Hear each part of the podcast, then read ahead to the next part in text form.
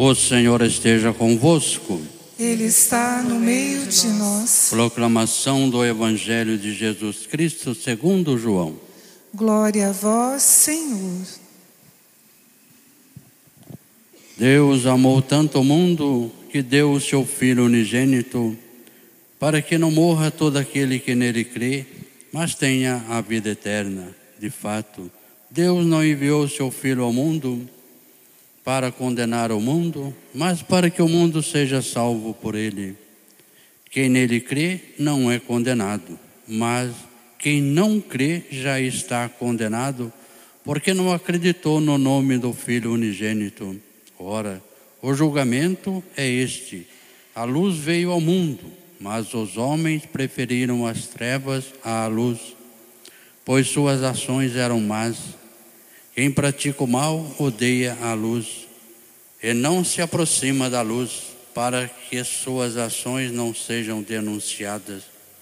Mas quem age conforme a verdade aproxima-se da luz para que se manifeste as suas ações são realizadas em Deus. Palavra da salvação.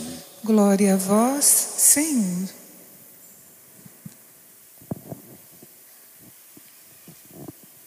Queridos irmãos e irmãs, o evangelho de hoje ele continua praticamente o evangelho de ontem.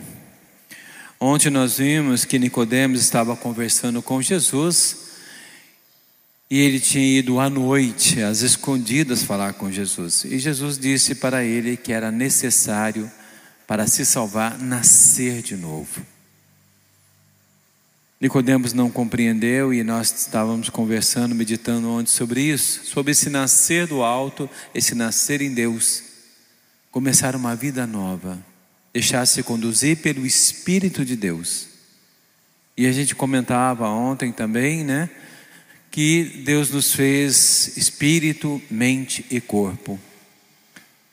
O espírito conduz a mente, que conduz o corpo. Mas infelizmente muitas pessoas deixam o espírito e só conduzem a mente e o corpo. Então algo fica incompleto na sua vida. Mas ontem nós falávamos que todos nós temos a opção de nascer de novo. Só que ontem a gente não, não, a gente não chegou, né, refletindo, faltou uma pergunta: como nascer de novo? Como começar essa vida nova? E a resposta vem hoje no evangelho que Jesus ainda está conversando com Nicodemos, Jesus ainda está explicando quem ele é a Nicodemos e ele vai dar a resposta como esse nascer de novo. Que Nicodemos tinha perguntado para ele como nascer de novo. Então Jesus agora hoje responde, continuando a conversa com Nicodemos. E Jesus pergunta, nos fala justamente isso, desse começar uma nova vida, de começar uma vida nova em Deus. No final do evangelho de ontem, Jesus falava que, como Moisés levantou a serpente no deserto, assim o filho do homem ia ser levantado e atrairia todo mundo a ele. Jesus veio ao mundo e ia ser elevado deste mundo e atrairia todos a ele principalmente na cruz, aonde eleva a sua humanidade, aonde eleva com ele toda a nossa humanidade. Mas para nascer de novo, para começar essa vida nova, é necessário crer. Essa é a fórmula. Essa é a palavra. Crer. Crer em quê? Crer que Jesus veio ao mundo para nos salvar, ele não veio para condenar ninguém. Às vezes nós temos a mentalidade de achar que Jesus veio para a terra para condenar os nossos pecados. Que a fé, a religião serve para isso, para condenar os nossos pecados. Não é. Pelo contrário, é para nos salvar, para nos tirar desse pecado, dessa vida de erro. Mas para isso é necessário crer. Crer que Jesus veio para nos salvar. Crer que Jesus é o Filho de Deus. Crer principalmente no amor de Deus. Começa o Evangelho de hoje dizendo que Deus amou tanto o mundo. Esse tanto quer dizer que Deus amou o mundo incondicionalmente, infinitamente. Um amor imensurado, um amor que não tem medida, porque a medida real do amor, o amor só existe uma medida. Como que eu meço o amor de alguém? Como eu meço o amor de Deus? O amor, ele se mede por algo que não tem medida. O amor não tem medida. A medida do amor é não ter medida. Então Deus amou o mundo tão grande, tão forte, que Ele nos deu o maior presente, aquilo que era mais precioso para Ele, o seu próprio Filho por nós, Jesus. Jesus é o grande presente. Quanto maior o amor, a gente percebe o amor maior pelo presente que se recebe. E Deus deu para nós o maior presente, o seu próprio Filho, o seu Filho unigênito. É isso que temos que crer. Que Deus nos amou infinitamente, nos deu o maior presente que nós podíamos ter. Seu Filho Jesus, aquele na qual nós podemos crer. Por isso a importância de crer para nascer de novo. Por isso a importância de recomeçar uma vida nova em Deus. Acreditar. Jesus não veio condenar ninguém, pelo contrário, ele veio salvar, ele é o Salvador, ele não é o juízo condenador. E ele mesmo fala: o juízo desse mundo é simples, não sou eu que te condeno, é você que se condena.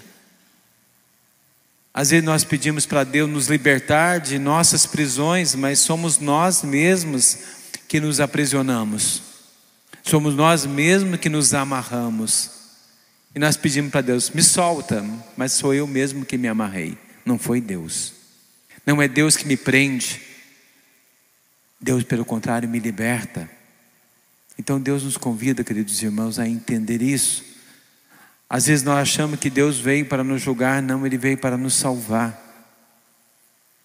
E o julgamento do mundo é muito simples, é você que faz a opção.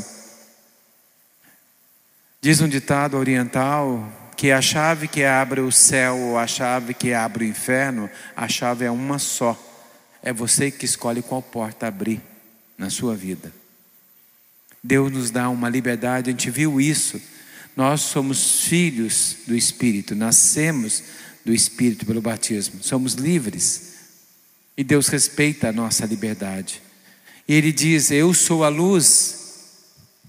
Aquele que rejeita a luz, fica nas trevas, não tem jeito. Aquele que rejeita a graça, fica na desgraça. É nós que escolhemos a vida ou a morte. É nós que escolhemos a salvação ou a condenação. Não é Deus. Deus nos dá a chance de sairmos de nossos pecados, de começarmos uma vida nova. Então é nós que escolhemos, queridos irmãos. Às vezes é muito mais fácil jogar a culpa em Deus. É muito mais fácil jogar a culpa no outro. Quando nós erramos, nós dizemos: Ah, foi culpa daquele ali que fez isso, fez aquilo e eu acabei fazendo isso. A gente sempre joga a culpa no outro, na nossa vida. Entender que a culpa muitas vezes é nossa. Nós que temos realmente que assumir isso e mudar a nossa vida. Optar pela luz, optar por Deus.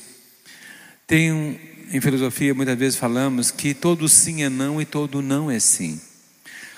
Quando nós optamos para Deus, nós dizemos não para o mal. Quando optamos para a luz, dizemos não para as trevas. Como optando por Jesus, dizemos não ao pecado.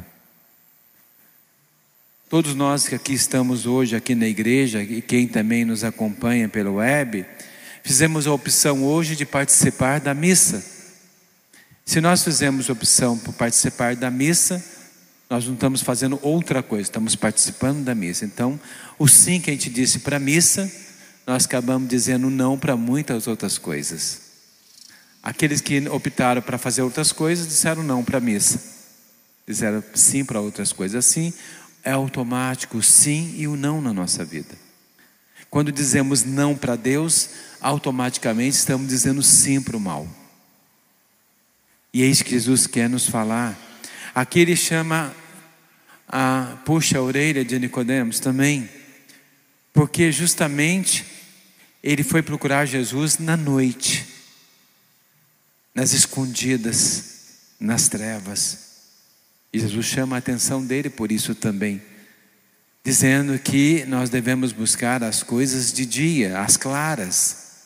Se não temos nada a esconder, por que esconder? Só esconde alguma coisa quem tem o que esconder. Quem não tem, está em plena luz do dia. Então Jesus nos convida a buscar as coisas do alto, a vida do alto, o renascer de novo de ontem, e buscar uma vida nova em Deus uma vida de, de, de Cristo, revestir da luz do Cristo. E vivemos plenamente a luz de Cristo, através das nossas boas obras, das nossas obras em Deus, das obras da caridade, das obras de misericórdia. Então Jesus nos mostra o caminho, queridos irmãos. Então entendermos isso plenamente. Deus veio nos salvar, não veio nos condenar. A religião, a fé que Deus nos dá é para nos salvar. A religião não é para condenar ninguém, pelo contrário, era para salvar as pessoas, ajudar as pessoas a chegar a Deus. Assim também nós somos convidados também a ajudar o outro a ter uma luz. Nós também devemos ser luz para o outro. Por isso Jesus em algumas partes do evangelho vai dizer que nós também somos luz e sal da terra. Todos nós somos luz e sal da terra também. Devemos iluminar o mundo e dar sabor do Cristo ao mundo. Então somos convidados também a ajudar o irmão que está na escuridão a voltar para a luz. E luz é diferente de brilho. Brilho é uma coisa, luz é outra. Às vezes no mundo de hoje, é muito comum a gente confundir brilho com luz. Todo mundo quer brilhar um pouco, quer um momento de glória. Mas luz é uma coisa e brilho é outra. Por exemplo, o diamante, que é uma pedra muito preciosa e muito cara. É uma pedra, ela é preciosa porque é uma pedra que muito brilha. Mas é uma pedra que não tem luz própria. Num quarto escuro, se você tiver um diamante ou uma pequena vela, a vela vai ser mais útil para você do que um diamante. Que com a vela você consegue sair do escuro e não bater. Com o diamante você vai arrebentar a cara também, porque não vai enxergar mais nada. Um diamante no escuro você nem enxerga ele. Porque o diamante só reflete luz, não tem uma luz própria.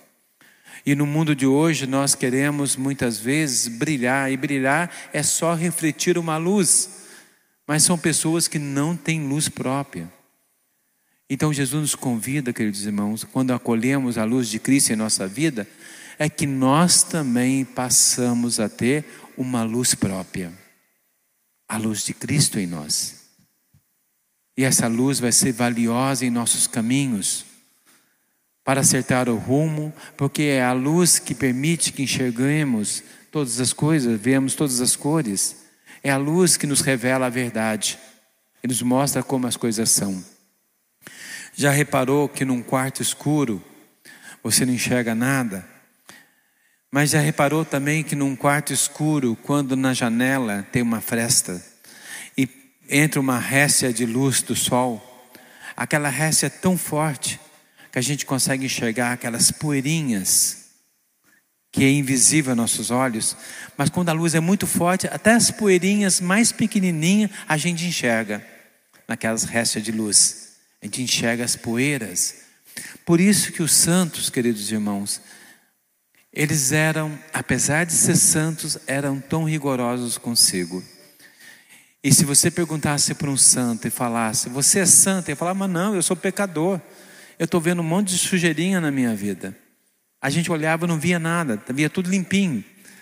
Mas a luz de Cristo na vida de um santo é tão forte que eles enxergam as poeirinhas. Quando a luz de uma sala é fraca, a gente não enxerga a sujeira. Mas quanto maior a luz, mais a gente enxerga até as poeirinhas. Assim também é quando deixamos nos conduzir pela luz de Cristo em nossas vidas. Quando a luz de Cristo é tão forte em nossa vida, até aquela poeirinha que ninguém percebe em nós, nós sabemos que temos que limpar. Nós sabemos que não está legal. Tem gente que fala, nossa, você é um santo. Você fala, não, eu não sou santo. Tenho muita poeira na minha vida ainda. Talvez não tenha sujeira tão grande, mas tenho poeiras na minha vida. Tem muita coisa para limpar ainda. Então, quanto mais forte a luz de Cristo na minha vida, mais eu consigo enxergar, mais eu consigo me tornar limpo, mais eu me consigo, mais eu consigo me tornar puro em Deus. Então é isso que Jesus nos convida a andar nesse caminho de luz e que essa luz seja cada vez mais forte em nossas vidas. Pensando nisso, então, queridos irmãos, eu convido a todos a ficarmos de pé. E confiante nesse grande amor, nesse amor tão grande de Deus em nós, queremos elevar a Deus os nossos pedidos, a nossa oração da comunidade.